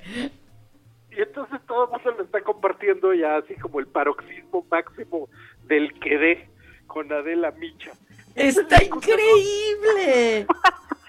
Sí, porque lo está compartiendo así por miles, tiene muchísimos shares y se lo está mandando todo el mundo por WhatsApp. Y esto es bien curioso porque ya cuando uno se convierte en meme, pues ya de plano ya es uno parte de la cultura contemporánea. Y precisamente te lo pusieron por esta manera en la que tú de repente declaras cuando estás diciendo una nota o algo, así como que lo, lo dices, pero luego lo recalcas, pero luego lo subrayas y lo pones más fuerte. Por si no me están fue- entendiendo, comprendiendo, asimilando lo que digo. Entonces ahí ya no más falta poner tu propia playera del que de permanecí, me mantuve y me sostuve. No sé de dónde tomaron la foto, en dónde estás. Pues yo creo que es en el noticiero, ¿sí? Es en, el- en alguno de los noticieros, sí. Es el Canal 9, porque estoy Ah, viendo ahí el logo de Canal 9. Yo creo que eran las noticias por Adela. Ajá. Entonces Y seguro entonces fue de ahí. Lo hicieron. Ahora, resulta que hay un científico muy importante que se llama Richard Dawkins. Este señor escribió un libro que se llama El gen egoísta. Y en esto del gen egoísta, él dice la teoría del gene. Entonces, gene en inglés gene, él dice que pues los genes buscan perpetuarse y los que tienen más éxito pues acaban siendo preponderantes, todos los demás genes se extinguen. Pero él dijo que eso que pasa con la biología pasa en la cultura con el meme. Y él inventó la palabra meme, es una unidad de replicación cultural que mientras más fuerte es, pues se va poniendo contra las ideas que no son tan fuertes como ella y que acaban creando pues estas cosas que compartimos que se vuelven tan simpáticas y que nos dan risa en una sola imagen como este que estamos viendo tuyo de ti. Entonces ahí está Adela memificada. Yo no recuerdo que tengas algún otro meme, o si este es el primero, o ya tienes No, hay, hay uno... No, sí hay una buena memisa. Ah, ¿eh? sí, hay uno donde estoy mentando madres, hay otro. hay alguno que otro. Bueno, pues entonces se juntan. Pero a lo este que ya está muy bonito, la verdad. Este Este está me padrísimo porque se juntan en la memoria con el Gangnam Style, el Harlem Shuffle, todo, el Leave Britney Alone. Entonces, todos estos que de repente marcan toda una época, ahí queda también Adela diciendo que de Ah. permanecí, me mantuve y me sostuve. Y sería bueno que ahora increíble. lo compartas tú. Cada vez que pongas algo, pues compártelo para hacerlo más eterno. Pero por supuesto, ahora mismo ya lo voy a empezar a compartir. Bueno, pues a mí me pareció divertidísimo e inmediatamente te lo quise contar porque esta vez la tendencia fuiste tú. Está increíble, Gus. Qué bueno. ¿Y cómo estás, además de todo esto? Pues bien, te quería compartir esto en una nota más ligera, porque pues ahorita estamos investigando muchas cosas, estamos investigando de coches, ya te contaré, esto que estamos investigando del mercado gay también es muy interesante, que de hecho eso, todos los caminos llevan a Roma, estuvimos viendo cómo seguido tú, tú invitas a la saga a muchísimos personajes de la comunidad LGBT y se vuelve particularmente exitoso como salen, ¿no? Desde los que participan en la más draga, este, Ajá, Alejandra ajá. Bogue, eh, este, Johnny Carmona, todos estos personajes que salen contigo y pues que hablan precisamente de cómo tú estás presente en todas las comunidades. Ay, y así, ¿no? Qué bueno, estoy contenta. Ya me hiciste el día. Me hacía una falta, Manis. Sí, y yo también te estaba yo oyendo y fue así, esto le urge una nota más ligera. Exacto. Una nota de música ligera, porque, ay, hijo, ya ni Música modo. ligera. No tantita, sí. Ni modo, pues bueno, pues entonces esperemos que con estos memes se nos alegre la semana. Sin duda, así será. Oye, ¿No? Gus, para toda la gente que, que nos escucha, la gente donde Ay, pues sigue. por favor que nos sigan en todo lo que es Trendo MX y los niños que nos estén oyendo que le digan a sus papás que si no quieren quebrar, contraten unos estudios de tendencias. Exactamente. Eso es lo que hay que hacer para que no quiebre tampoco uno. sí, oye, por favor. Pero por favor, ayudémonos todos, Y, ¿no? y yo quiero saber qué estás investigando de coches, Gus, también luego me cuentas. Ah, luego te cuento, claro que sí. No, pues sí, se las haré llegar completita. Pues les mando un abrazo muy grande, las quiero mucho. Ay, ay, ay, ay. Híjole, ahora sí nos vimos. ¿Por Quedé, ahora sí quedé. Quedé, Me sostuve. quedé, permanecí. Nomás nos volteamos a ver. Quedé, quedé. Permanecí, me mantuve y me sostuve, amigo. Ah, bueno. Ok, un abrazo.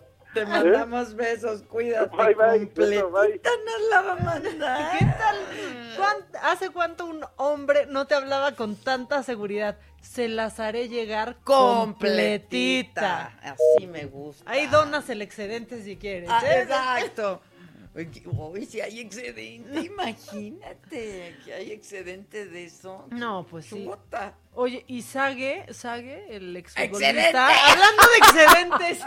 Hablando de excedente. Hijos, no tiene nada que ver con eso, pero es que acaba de anunciar que murió su padre Uy. a los 86 años de edad. Ah, un abrazo. Y murió también, y aprovecho para mandarle un saludo, un abrazo y con mucho cariño, el abuelo de Chucho Sesma, es el dirigente del Partido Verde aquí en la CDMX. Así es que un beso, mi querido Chucho, desde aquí. Oigan, y fíjense que me llegó este libro que está padrísimo, que se llama Historias de Mexicanas Chidas para Niñas Chidísimas. Ah, qué bonito. Pero está bien padre, está súper bonito ilustrado también. Y entonces vienen historias de mujeres, pues a las que algunas no las conocíamos y aprendimos a conocerlas aquí, como Abigail Mendoza, que es una cocinera tradicional, Ada Carrera, motociclista. Qué padre está. Y las ilustraciones están increíbles, ¿no? Adriana Macías es una querida amiga nuestra de pues desde hace muchos años, es conferencista, Adriana. Eh, ¿qué, qué- qué? dímelo, dímelo así, Gis, porque no puedo agarrar celular. Ah, ahí voy. Este, Aisha Corona, violinista, Malia Vargas, una señora ama de casa, eh, Ana Catiria Suárez, abogada. ¿Sabes a quién le va a gustar mucho este libro? A Claudia Aguilar. Claro. Este, Andrea Flores. Qué padre está, Una bombera, una escritora infantil, Areli Cházaro, este, y así, muchas, ¿no? Un artista. Qué bonitas ilustraciones. ¿Verdad que ¿eh? están bien padres Sí. las ilustraciones? Berta González, que es empresaria, eh, futbolistas, eh, fotoperiodista, eh, la comandante Ramona, ¿no? Hay mujeres. ¡Elenita! Elenita ponía tosca. Yo ayer la quise más que nunca, la Elenita. Ya estamos Oye, hartos. pero es muy bonito, le hablamos por teléfono ayer, ¿no? Para que nos dé una entrevista y entonces, este, hablamos y dice, dile que no estoy, que me fui a caminar y le escuchamos. Elenita ya andas dando esas declaraciones. Elisa Carrillo, bailarina, en fin, está bien, Eufrosina Cruz, política, hay Ay, muchas. mira, la jefa Mira, Fabiana. y mira, Fernanda. Tapia. Y Fer Tapia. Este, no crean que yo salgo aquí que por eso estoy compartiendo el libro, ¿no? Yo no, yo no soy mexicana chida. Todavía no llego a eso, me encantaría, la verdad. Pero ¿qué tal el meme? Pero ¿qué, tal el meme? Pero seguro, yo estoy segura que habrá una segunda edición, ¿no? Con otras ¿eh? mujeres, porque pues tenemos mujeres, la verdad, muy admirables por todos lados. Este, entonces está bien padre, a mí me gustó mucho. La autora es Luciana Biondo, junto con Inés Uni. Te voy a pasar el contacto, este, para que la, para que platiquemos con ella, ¿no? Este, no sé si está a la venta, la verdad a mí me lo mandaron, debe de estar, debe de estar a la venta y está bien bonito Muy el bonito. libro y son mujeres pues a las que algunas conocemos, pero todas son mujeres muy admirables y ejemplares. Claudia Aguilar en la línea telefónica junto con Ilan Katz, ¿cómo están? Hola, Adela, hola, Hola. Marta. Bien, ¿cómo están? Muy bien, ¿y tú? Bien, gracias. ¿Qué onda, Katz? Las extraño. Ay, Ay, ya, ya, ni nosotros digas. también, güey. Pero te voy a mandar mi meme, ya por lo menos. por lo menos te mandaré un meme. Por favor. Muy bien. ¿Qué onda? Ay, ¿cómo están las cosas? No, pues, Pues ustedes pues díganos, díganos. porque híjole. Pues mira, eh, eh, pues, Claudia, no sé si quisieras empezar tú, primero las damas, por supuesto. No, creo que ahora sí vas tú. Eh, eh, ahora sí que iba a decir, aunque se oye como redundant, te voy a decir shoot Ilan, hablando de Cienfuegos, ¿no? Pues sí, exacto, shoot. Shoot y la- redundancia. Este, pues ya, mucho se ha dicho, yo creo que lo podemos resumir en los siguientes conceptos, que pa- para mí obviamente este momento es un gran parteaguas en la relación entre Estados Unidos y México. Y, y obviamente estamos viendo la, la preocupación que tiene el gobierno federal con su relación con el, con el ejército, pero no necesariamente estamos viendo que actúe mal, tal vez torpemente, pero no mal. Yo creo que las consecuencias van a ser las siguientes. La primera es que lo más probable es que se vaya a reiniciar la investigación o se vayan a, ordenar órdenes de reaprehensión en Estados Unidos ante la, determinación del no ejercicio de la acción penal en México por parte de la FGR. Porque pues Estados Unidos es difícil pensar que nuestros vecinos del norte se vayan a quedar con los brazos cruzados cuando le entre, inclusive la juez dijo, pues estoy segura que las autoridades mexicanas van a darle la seriedad que merece esta investigación. Y creo que la única forma de, de arreglar esto con Estados Unidos es que México necesita tener con el gobierno entrante una mejor comunicación sobre esta investigación en particular. Lo que yo yo yo realmente pienso bien y creo que las autoridades mexicanas están convencidas que no hay elementos para procesar a Cienfuegos, por lo que ya todo el mundo sabe, por los errores de ortografía, por las contradicciones en la persona, porque dicen que, que la persona es de, se pone rojo y Cienfuegos es moreno, por todas estas cosas que indican que van por otro lado. Pero el verdadero problema, yo creo que no es si Cienfuegos, eh, ¿qué, qué pasa con Cienfuegos? El problema es la investigación. Por lo que todos sabemos y lo que no podemos negar, que es el fondo de la investigación, es que funcionarios de altísimo nivel dentro del gobierno federal estaban trabajando con el H2. Eso es innegable. Entonces no le pueden dar carpetazo a esta investigación así nomás y no perseguir de una forma profunda, seria y directa a los funcionarios que estaban trabajando con este cártel tratando de darles un radio grande de operación en la zona de Nayarit y de Guadalajara. Y eso es lo fundamental y ese va a ser el reto más importante de esta ruptura con el gobierno entrante, que es un gobierno obviamente mucho más serio y mucho más sofisticado que el que acaba de salir en Estados Unidos. Claudia, Déjame ¿qué piensas? re- retomar donde te quedaste tú, Ilan. Eh, y que es justamente destacar el tema de la relación bilateral México-Estados Unidos, ¿no? Eh, creo que lo dices y lo dices bien cuando el punto que debe estar sobre la agenda, pero que lamentablemente, por lo menos hasta el día de hoy, yo no alcanzo a percibir con seriedad, es el reconstruir esta relación con el gobierno entrante, ¿no? Eh, al margen de los memes que puedan circular, pues sí, sí, desde la falta de reconocimiento hasta incluso la reacción ante la toma del Capitolio, etcétera, que hemos tenido como gobierno, creo que es de cuestionable.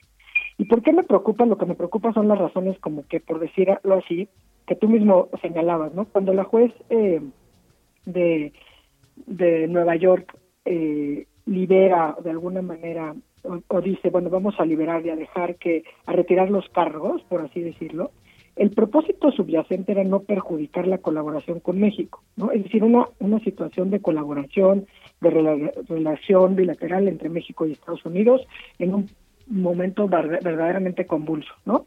Eh, ¿en, qué, ¿En qué sentido? Pues obviamente en temas de seguridad y combate al narcotráfico, que son la agenda que bilateralmente normalmente pues tenemos como que más cercana o que por lo menos preocupa más a nuestros vecinos del norte, sin dejar de lado el tema migratorio. Pero justamente en esas condiciones de la liberación, que es lo cuestionable ahorita y que es lo que ha estado, eh, no sé, llenando de reflectores y de opinólogos eh, esta, este tema es, cuando se condiciona la liberación, está sujeta a tres razones, ¿no? Es decir, a que en cualquier momento el gobierno americano podría reactivar el juicio en contra de Cienfuegos, Pero sobre todo a esto último que tú señalabas, ¿no? A que la Fiscalía se había comprometido a iniciar una investigación seria. Investigación que por lo menos, pues con lo que pasó hace uno, un par de días, no se refleja, ¿no? No, haya, no hay ni tantita seriedad. Y que desde luego, pues Estados Unidos entregaría el expediente con las pruebas que hubiese obtenido la DEA, que también pues hemos cuestionado y se ha señalado cómo se transgreden eh, pues ahora sí que todos los convenios internacionales que se tienen entre México y Estados Unidos. Es decir, aquí lo cuestionable y lo que va a costar trabajo de para recomponer esta relación bilateral en materia nada más y nada menos de colaboración internacional en temas de seguridad y combate al narcotráfico, en general la combate a la delincuencia organizada, es México ha dado muestras de faltas graves a los compromisos asumidos con Estados Unidos en el tema específico de la liberación del general Cienfuegos. Sí, el fiscal dijo en la mañana que la DEA pues no estaba, que también había violentado convenios de colaboración con México. El tema es, aquí fue un compromiso asumido en la causa en específico, ¿no? Donde básicamente le dijeron, oye, si cumples A, B y C, tres requisitos, yo lidero a este general. Entonces, justamente sobre estos ejes es que se tiene que recomponer y esperemos que, bueno, pues mañana que inicie una nueva administración en, en el vecino país, pues nuestro secretario de Relaciones Exteriores y demás autoridades tengan la altura de miras, las estrategias para recomponer y reconstruir esta relación, porque si no vamos a tener graves implicaciones, diría yo, no solo en el ámbito diplomático, sino eh, comerciales, financieras, obviamente desde la perspectiva de seguridad, que serán sin duda negativas para el Estado mexicano. Totalmente, totalmente. Y, y te digo algo, Trump AMLO va a ser sumamente, va a extrañar sumamente a Trump, porque a Trump le valía madre. O sea, Trump estaba a una gran distancia, o sea, no tenía en la cabeza México más que para sus fines políticos. El gobierno de Biden va a ser un gobierno mucho más involucrado en la relación de política exterior con México.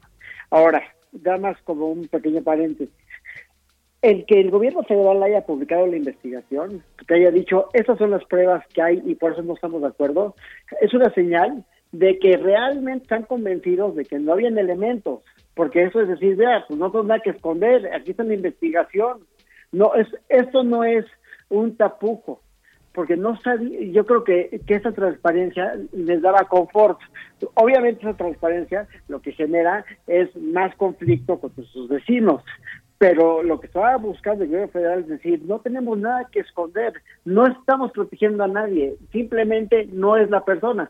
Y yo les digo, bueno, perfecto, si no es, no es, pero entonces pues hay que agarrar a quien es. De esta parte de todo, tenemos el compromiso de un oso internacional con nuestros vecinos, gravísimo, de decir, pues yo te lo di y tú lo soltaste.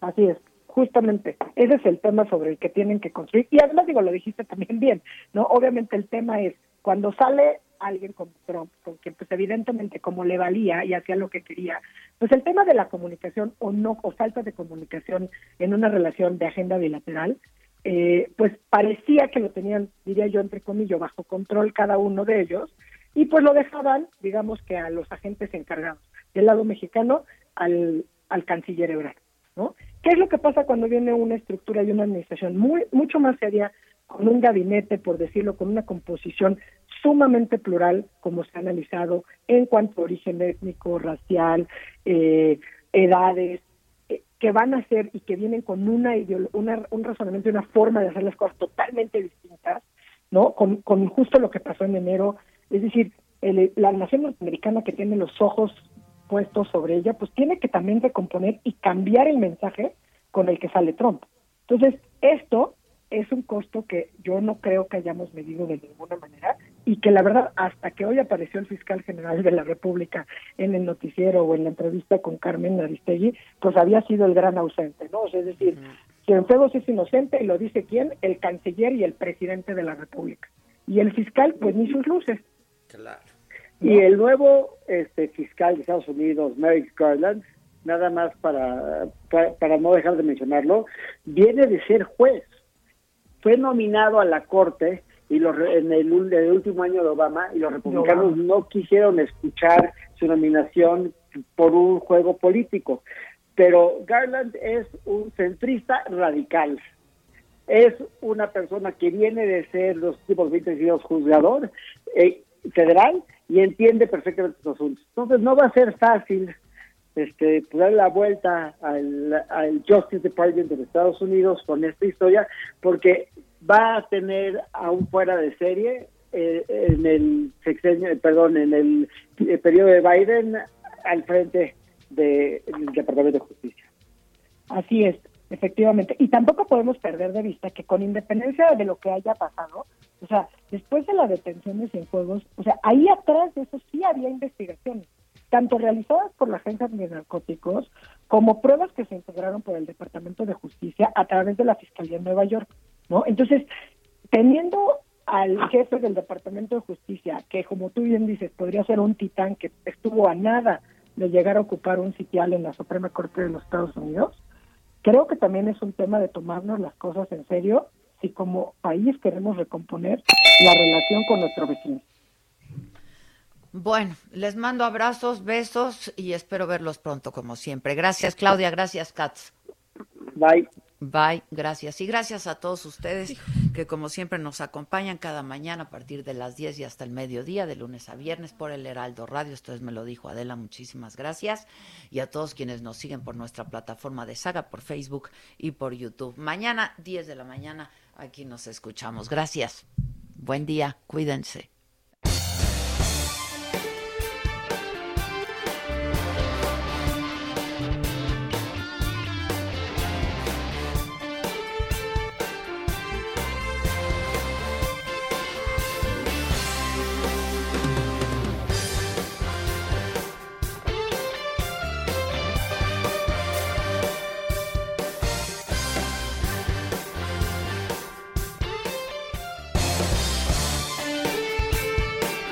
Esto fue Me lo dijo Adela con Adela Micha por Heraldo Radio.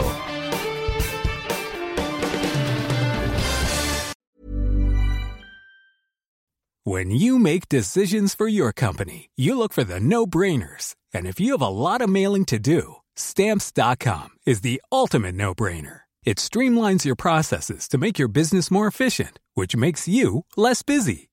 Mail checks, invoices, legal documents, and everything you need to keep your business running with Stamps.com. Seamlessly connect with every major marketplace and shopping cart. Schedule package pickups and see your cheapest and fastest shipping options from different carriers. With rates up to 89% off USPS and UPS rates. And with the Stamps.com mobile app, you can take care of mailing and shipping wherever you are. Make the same no-brainer decision as over 1 million other businesses with stamps.com. Sign up with code program for a 4-week trial plus free postage and a free digital scale. No long-term commitments or contracts. That's stamps.com. Code program.